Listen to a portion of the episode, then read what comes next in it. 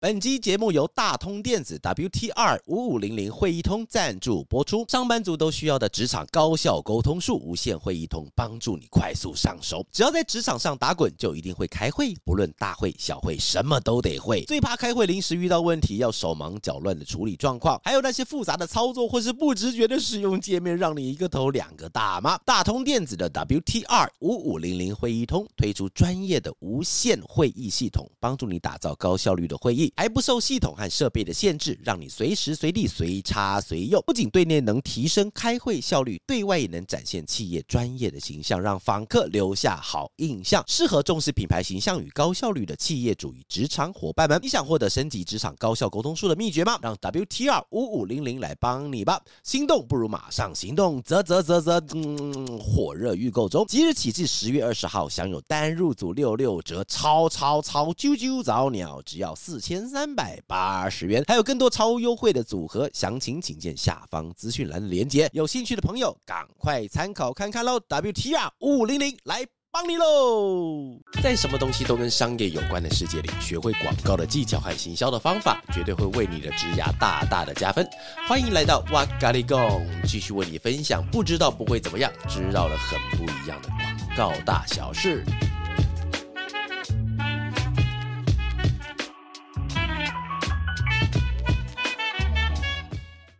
大家好，欢迎又来到哇咖喱贡，我是娃娃。那今天跟大家分享的题目呢，叫做给品牌定义问题参考的五个方向。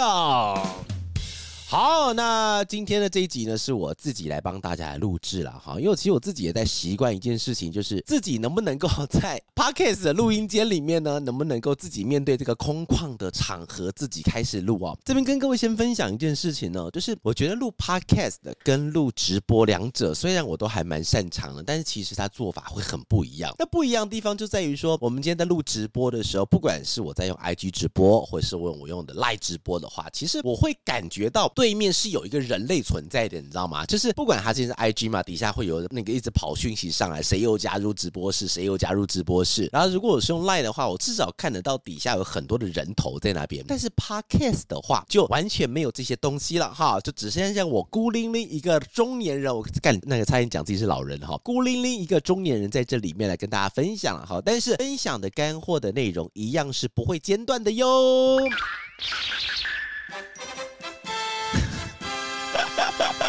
哦，忍不住自己在录的时候就很想按两次音效来看看了。好，好，大家好，欢迎来到哇嘎哩供呢。正确的定义问题呢，那除了是解决商业课题的第一步，但你是你在定义问题的时候，常常会摸不着头绪，对不对？所以这一次呢，我要跟大家分享的东西就是啊，在市面上有很多的内容都是乙方他对甲方讲话的技巧啊，不管是教你如何讲话，如何提案，如何跟呃那个客户之间相处，或如何讲出创意策略都好。但很少人会用甲方的角度啊，用他的视角，用上帝的视角去看这个世界哈。所以我今天的定义问题的参考五个方向呢，是完全给品牌端听的。但是如果你今天是代理商的话，那我也非常建议你听这一集。原因是什么呢？原因就是当如果我们两个甲乙双方，我们今天共同要看到一道彩虹的时候，重点不是我们看向不同的地方，而是怎么样？而是我们一起要看向同一个方向，彩虹在那个地方。所以，如果今天的乙方，你今天可以了解到甲方他们缺失的是什么，甚至是了解到甲方他们今天需要的是什么的话，我相信在甲乙双方的合作上就会更顺畅了哈。所以，如果你是品牌端，你在定义问题的时候会摸不着头绪，不知道该如何下去分析自身品牌的问题点的时候，就欢迎各位来听一下这一集哈。今天我来带给大家，如果是品牌端的话，品牌定义问题的五个方向，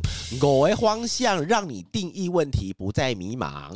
首先呢，我先讲一下什么东西叫定义问题，好不好？我之前曾经有讲过一件事情哈，就是定义问题对于一个品牌端有多么重要。一开始先跟大家分享，所谓的创意发想，并不是说一群人在一间会议室里面开始空想，那个东西不叫发想，那个东西叫什么？叫做发呆啊！那一群人在里面什么目的都没有的那个过程中，你是想不出任何屁可以可以让你实际用在你的专案上面去的。但是呢，如果你今天是身为品牌端的的话，其实我今天要分享的东西，并不是品牌端你们要练习去做发想创意，而是你们要定义清楚的问题。当你把定义问题都定义出来之后呢，就让你的强力的助手们啊，让你的代理商们，让他们从你定义的问题开始往下发展。所以定义问题到底有多重要呢？它基本上就是整个创意任务的重中之重哦。今天我们会分享五个企业端你应该要做到的那个事情哈。但是在分享之前，我先讲一件事情哦，各位，我认真的讲哦，如果你今天是身为企业端的话，我非常非常建议各位，你一定要先把练习定义问题给学好。为什么你知道吗？有时候啊，因为其实我身边的虽然乙方的朋友很多，但甲方的朋友也不少啊。那其实很多的甲方他们在接收到上面给他一个任务的时候，他们会用左手交接任务，右手就直接传递出去，让他的代理商来做。各位，这个东西好不好？超级好，而且超级方便，因为你就是一个把任务拿下来之后，直接让你的代理商去做事的人嘛。但是啊，各位，请相信一句话哦，请相信中年娃娃跟你说的一件事情哦。我们跟长官，很多人会告诉我说啊，我们我跟长官差的就是生活经验嘛，就差的是岁数而已嘛。各位不是，其实啊，一般的窗口跟长官之间，除了岁数，当然可能上会有差别了哈，比较绝对一点。除此之外，我们差的是什么？你知道吗？差的是我们能不能够肩负责任的那种决心。所以，肩负责任的决心呢，并不是说我们今天一定要。在负担全部的成败，因为不用你后面有谁？后面有法乐嘛？后面有像娃娃这样子一个专业的创意代理商，可以帮你解决问题。但是，身为客户，如果你要跟你的长官能够更接近的话，如果你要有一天能够取代你的长官，甚至变成长官的话，你一定要练习承担责任。而企业端的承担责任，我刚刚是不是讲承担责任？企业端的承担责任，并不是要你发想出那个创意，而是。定义出问题，把问题先定义出来之后，我们把这个问题再交给我们的创意代理商，让他们针对你的问题去把解决方式给找出来啊！这个才是我觉得，身为一个企业窗口，你能够呃盛销，呃是像盛销日上吗？还是扶摇直上？好，随便啦，就是你可以在企业端一直往上爬的关键点之一啊，就是你能不能够承担责任。好，因为其实现在我现在正在实验呢，哈，Podcast 不要太长，当大家听了觉得心里很有压力哈。好，那我就直接进入今天的重点了。今天的重点呢，就是给品牌定义问题的五个参考方向。好了，那中间的时候会用一些举例让大家可以了解。好，总共有五个，我先来做条列，来先讲一下。如果你今天是品牌的话呢，比方说我今天有一个，我现在桌上刚刚有一瓶那个气泡水，我今天假设有一个气泡水的产品要推给我的消费者，要推给市场的时候，请各位相信我，很多的企业端可能会把这个问题看得太单纯。看得太单纯的意思就是说，好，我今天的任任务是要卖一瓶水。各位千万不能这样子想哈，千万不能这样子想。你必须要用更宏观的方式去定义出你这瓶矿泉水、你这瓶气泡水，它到底要面临的任务到底是什么东西，把那个问题给清楚的定义出来。总共会有五个。第一个，我先把它条列式念一次哈。第一个叫提升形象。再是产品上市，第三个是档期促购，第四个是内容维护，第五个是风向话题。来，这五个东西呢，等一下我来个别来帮大家各个击破一点哈。你看哦，各位，今天只是一个商品，你今天可能还是没有在做过广告行销，或是你正要进到广告行销，或是你已经在广告行销里面来做的时候，你看看这个有东西有多么的难。一个气泡水要推到市场上去的时候，它不会是说有一瓶产品你要不要买？屁呀，干，最好是有人会买，不是这样子的。而是我们把产品放在那个地方之后，它会依照它的位阶的不同，会依照它每次的任务的不同，我们要看到的重点是不一样的哦。比方说，假设我们这个产品出去的时候，我们发觉到了问题是这个产品必须要提升形象，也就是我们讲第一个提升形象的话，提升形象里面有两个重点哈，就是当你这个形象，比方说还我们讲到形象就可以想到以前很有名的案子嘛，叫做黑松沙士，有没有？黑松啊，不是我做的，是别人做的哈。黑松沙士之前他曾曾经。想要让他们黑松这个品牌能够让他那个那个 branding 重新再 renew 一次，让它变新，所以他找了很有名的设计师帮他的包装重新做了一次重新的包装。但我们也知道这是属于比较 campaign 式的了，就单次单几次的时间结束之后，他又回到了原来的包装。但是他要做的东西就是为了要提升形象，是他的形象需要更新的时候。假设你今天推出了一个产品，你的产品需要形象更新的时候，那你的功课就是在提。提升形象里面，另外一个提升形象里面常常会遇到的问题跟要定义的问题是什么呢？各位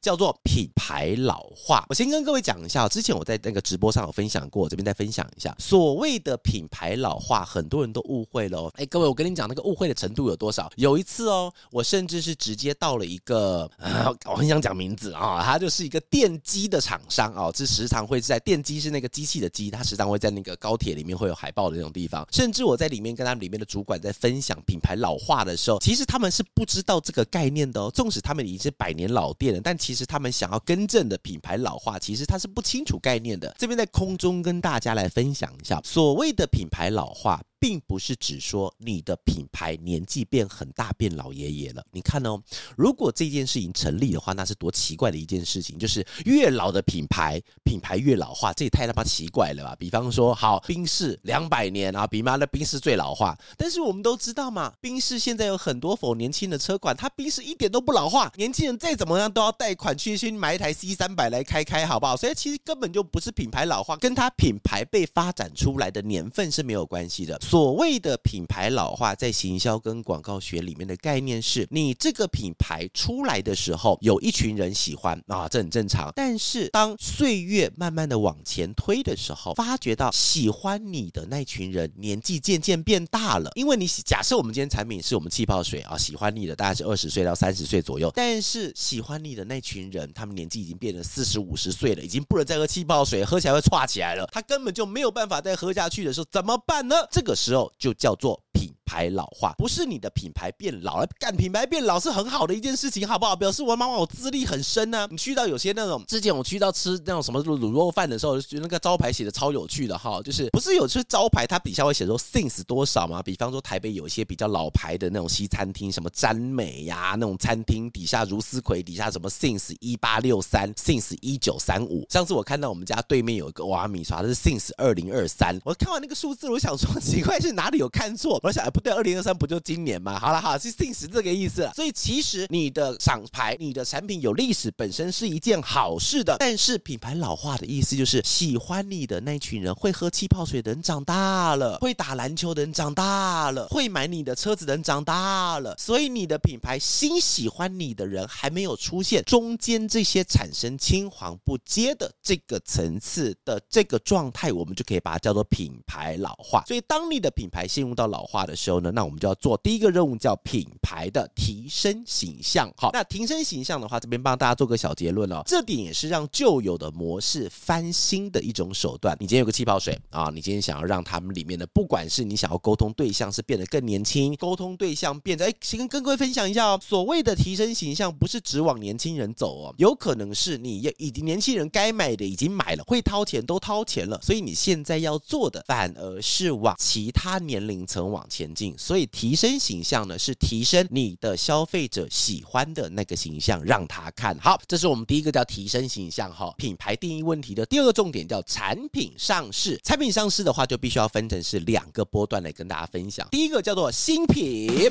新品的话，其实相对我自己觉得啦，虽然新品它感觉很多东西它都没有基底，没有深厚的底蕴可以做，但是我自己是比较喜欢做新品的，因为以新品就这个市场以及消费者来说，它是比较没有包袱的。但是没有包袱的时候，也不是要你胡做乱做，什么东西都拿出来做哦。我这边建议各位哦，如果你的定义问题的其中一个点叫产品上市，你是做新品的话，你要先抓到一个市场上的独特点去攻。什么叫独特点呢？比方说一样气泡水好了，气泡水你里面的呃碳酸钠，你里面的气泡量，你里面的水的本质，你里面的品牌后面的那个那个那个集团的信任度，任何一个只要是别人没有讲想到的东西，你就把那个东西当做你的独特点去做攻它。然后各位不是攻了就放在那边让它慢慢流，跟你讲流的流到水里去的啦。好，所以新品的部分要做产品上市呢，你要在试错中试做，你会慢慢的找。找到其中有一个独特点，至于你的产品，至于消费者，它是非常非常受欢迎的。这是新品要做产品上市的一个重要概念。那既然有新品的话，那就一定有旧品了。旧品的话，请各位啊，因为啊，你真的不要是把旧品就推出来就开始卖了，不要这样子。有钱花的话，麻烦请放在娃娃口袋里哈，空空的，我需要钱。在做旧品那个产品上市的时候呢，你要先做一件事情是，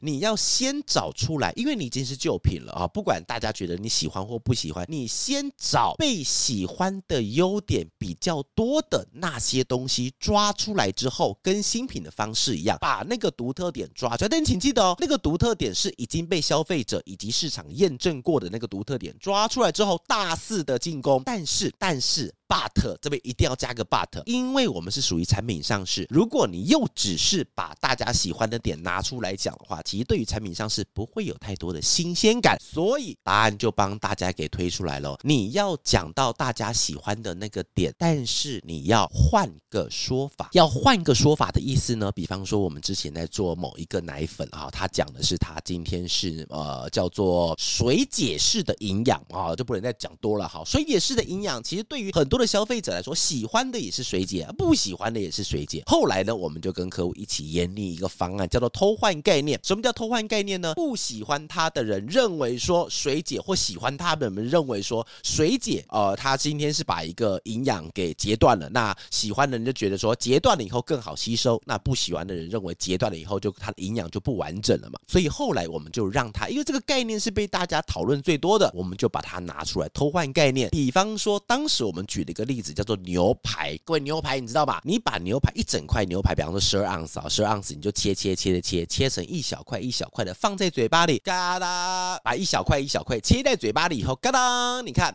它牛排基本上变小了。但是你的咀嚼仿佛是变好了，而且你的营养有被改变吗？没有，就像是我们把一千块换成十张一百块，有没有？它虽然好了，面积稍微多了一点点，皮包可能放不太下，但是它总体的价值是没有变。这种偷换概念的方式呢，去跟你的消费者形容，我们的旧品现在有一个新的沟通方式要跟你们去做沟通，所以请记得可以把喜欢或者是不喜欢，或者是被讨论度最高的那个点拿出来讲，但是请记得要换个说法会比较新鲜。好，第三个要给品牌定义问题的五个方向之三呢，叫做档期促购。档期促购是个非常好玩的一个东西哈，是台湾人非常喜欢任何的节庆，双十一、双十二、双二二、双一一，乱七八糟，年终庆、年尾庆，就是开幕之庆，百货公司生日哈，什么东西都可以给你来个庆。因为其实台湾人非常的非常的喜欢喜欢节庆这样子一个氛围呢，所以其实在档期促购里面，我们要注意到的重点有几个东西啊。当然了，如果你今天企业端的话，档期注意重点，你应该会知道。但是我跟你提醒几个可能会 miss 掉的重点哈。第一个是，今天要做档期促购的话，你的东西应该会放在很多的平台上做贩卖嘛。但是请记得哦，务必要让各平台之间不要有负面竞争。负面竞争的意思是什么东西呢？假设今天我给 Momo，我今天给雅虎，我今天给任何的平台去做销售的播客来去销售的时候，硬生生的对方有特价，Momo 它本身就有尬活动，所以它的折扣就会比你的博客来来的更多。各位，这个东西某某对我太好了哈，真的是感谢某某老爹。但是各位，这件事情尽量不要发生。不要发生的原因是因为你会让其他的平台以后在接你的产品或接你的生意的时候，会开始。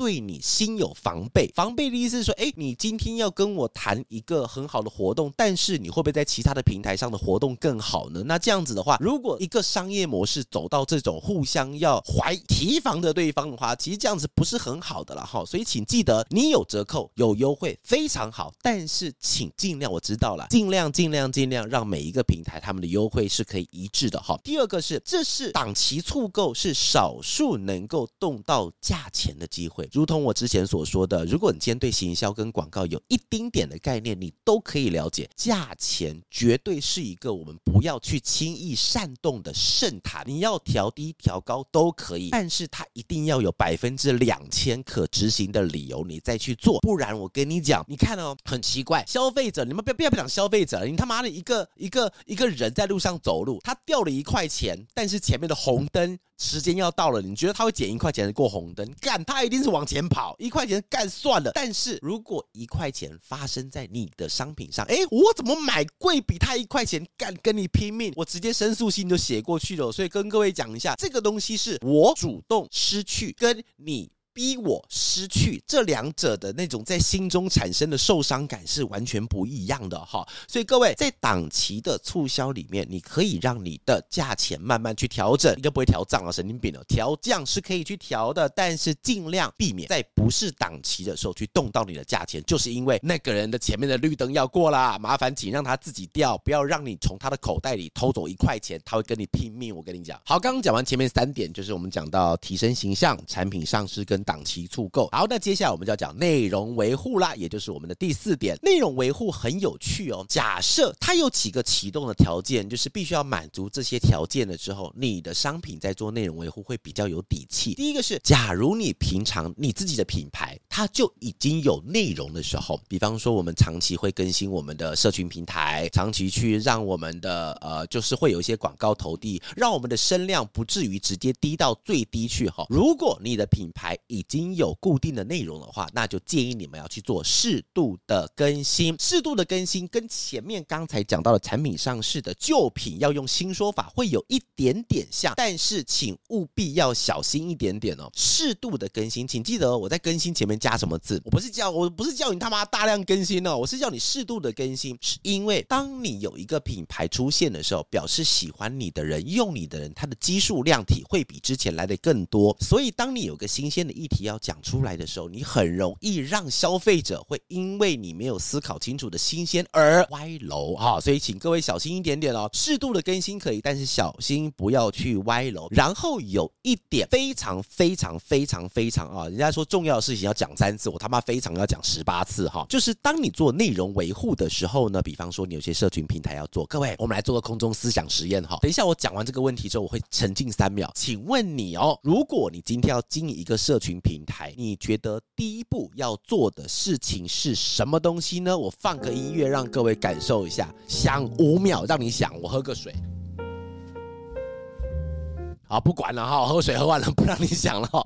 其实啊，很多的人都讲说，那第一步，嗯，是找写手啊，第一步，呃，花预算啊，第一步找广告代理商啊，第一步啊，找问题，各位都不是。如果你今天要经营一个社群平台的话呢，第一步。你要先找到你的人设，所谓的人设叫人物设定。人物设定的意思呢，假设你今天是一个内衣品牌，那你里面的人可以是一个，比方说在精品业从事业的某一个二十五到三十五岁左右的一个女生啊，她会开开开开帮你服务这件事情，或者是她是一个六十五岁以上的大妈，无论如何都能够找到你适合的尺寸。再讲另外一个，假设你今天是一个比较高级的酒类。的话，那你今天有可能是一个一开始初出茅庐，喜欢跟着消费者一起尝试很多种不同口味的酒的人，或者是你像史恩康纳莱一样，他是一个非常英国的老牌的一种绅士，像形象里很像是非常非常英国那种管家的形态。哈，你要先让你的品牌，让你的社群有一个明确的人设，人设要干嘛？你知道吗？因为当你建立了社群平台，社群之所以为社群，就是因为在里面会产生一个人以上的对谈机制。当有对谈的时候，表示你身为品牌，你就必须要回话。所以你在回话的时候，请记得哦，你不是小编，好不好？你不是小编，你是代表那个品牌的人。人你不是任何一个阿萨布鲁的人拿到后台开始乱写字，你是代表那个人设的品牌的社群平台在讲话。所以无论如何，你发出的任何一段文，假设你在里面是非常的三八的，那就请用三八的方式来回。假设你在里面是非常走学术性的话，那就麻烦请学术性的方式来回。所以各位哦，你看哦，为什么刚才他妈说十八次，就是因为明确的人设可以让你甚至连怎么回文以及怎么去经营这个事情会非常的清楚好。好，那接下来还有两个小提醒哈，就是假设你要做内容维护的话，难免会干嘛？为了要让里面的气氛可以热一点嘛，所以里面难免会做一些跟抽奖相关的东西。我跟你讲，抽奖这个东西很毒啊！我想唱一首张学友你。好毒，你好毒，你好毒，呼呼呼呼啊！不小心跑出了自己的年纪了哈。所以很毒的意思是什么呢？像比方说，现在在今时今刻，因为 iPhone 十五已经出了哈，钛金属那个颜色出了，所以现在很多的活动都在抽 iPhone 十五的钛金属的那一只钛颜色什么蛙哥那一只哈，但是你会发觉，只要有抽奖的贴文底下的赞数、分享、按赞、留言，总是他妈特别多。但如果你今天每一篇留言你都往这个方向做的话，你死定了，因为别人会把跟捡便宜这样子一个概念跟你的产品直接 bundle 在一起。我跟你讲，毁了你之前不管做多好的一些形象、企业形象，但是到最后别人选择你不是因为喜欢你，而是因为可以捡便宜。各位，你你想要你的品牌在内容维护给人家这种感觉吗？我相信绝大多数人都是不喜欢的。所以各位，请把这个东西当做西药。所谓的西药呢，就是药到病除。我今天有什么症状，我就吃什么药，让那个地方开始变得症状可以缓解。所以，如果你今天觉得你的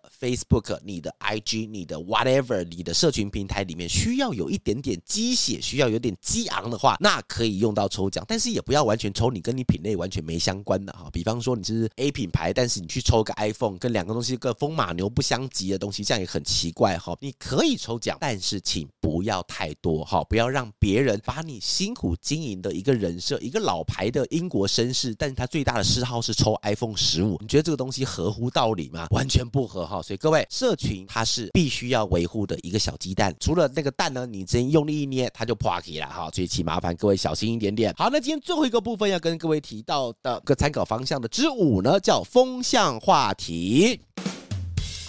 风向话题这一点很好玩哦，就是当你的气泡水要推出的时候，如果你的品牌或者是产品它有很明显的品牌问题的时候，这个时候通常一般人会想说：“哎，娃娃，来，我们来花一点钱上去洗留言吗？”啊，我接下来跟你讲，洗你妈，不要这样洗。各位，我们都知道酸民啊，我酸民不是泛指别人哦，我他妈自己也是酸民的哈。有时候我酸起来的时候也是很酸，尤其踩到柠檬的时候。巴卡罗烂笑话，我也是酸民，好不好？所以其实哦，如果你有很明显的品牌问题的时候，千万不要跟酸民对着干。所以对着干是不至于上去跟他互骂啦，但是一定会出现什么？我用 Coco，我用钱跟他干，我用钱去把他洗掉。但是各位酸民呢，这个东西就是杀了一个酸民，还有千千万万个酸民，千万不要跟他们对着干。所以不一定一定要花大钱。我讲不一定是因为有些东西它不花钱解决不了东西，那是下次再聊。但是当你的品牌出现问题的时候，并非一定要花大钱。各位还记得吗？我刚才在内容维护的时候讲。到了抽奖，我是用什么东西来形容它？它是一种西药，但是呢，我们今天要讲到的风向话题，它是一个什么东西呢？它是中药啊，听起来像没有很厉害啊，它是中药啊，中药的概念呢，就因为其实我是中西，我中西药，我只要能够让我身体症状好了，我都信。中药的概念是慢慢让你的体质去调整，所以在风向话题的时候呢，请不要去迷信，因为我们常常被很多有名的品牌、行之有年的品牌，虾皮、故宫。IKEA、全联、海巡署被这些品牌给影响到了，所以我们一直认为风向话题就必须要怎么样？好笑，笑你的大头鬼，不是好笑，人家是经历过的非常久、非常久的时间，跟他们消费者之间磨合出了一种我跟你相处之间的默契，所以有趣、幽默变成他们的武器之一。但如果你今天品牌从来没有走过这件事情的话，麻烦请让你的风向话题变成一种中药。也许啊，也许有一天啊，看又又出现年纪了哈。这也许你的消费者他们需要的是非常正式的跟他讲你产品的厉害的地方啊。我们今天背后代表的技术成分，今天可以医治到的那个病患的心得。假设他们今天真的很想要看那个东西的话，慢慢去找出来，用中药的方式让你的风向话题。可以变得更健康。好啦，今天我们的那个 podcast 最主要跟大家分享的东西，就是给品牌定义问题的五个参考方向：有提升形象、产品上市、档期促购、内容维护，还有风向话题。好啦，最后一样会有个心里话跟大家分享一下喽。每一种任务的出发点都不尽的相同啊！身为企业端的你，一定要先理解大家最主要的任务是什么东西，然后可以用这些方法去寻找你的代理商。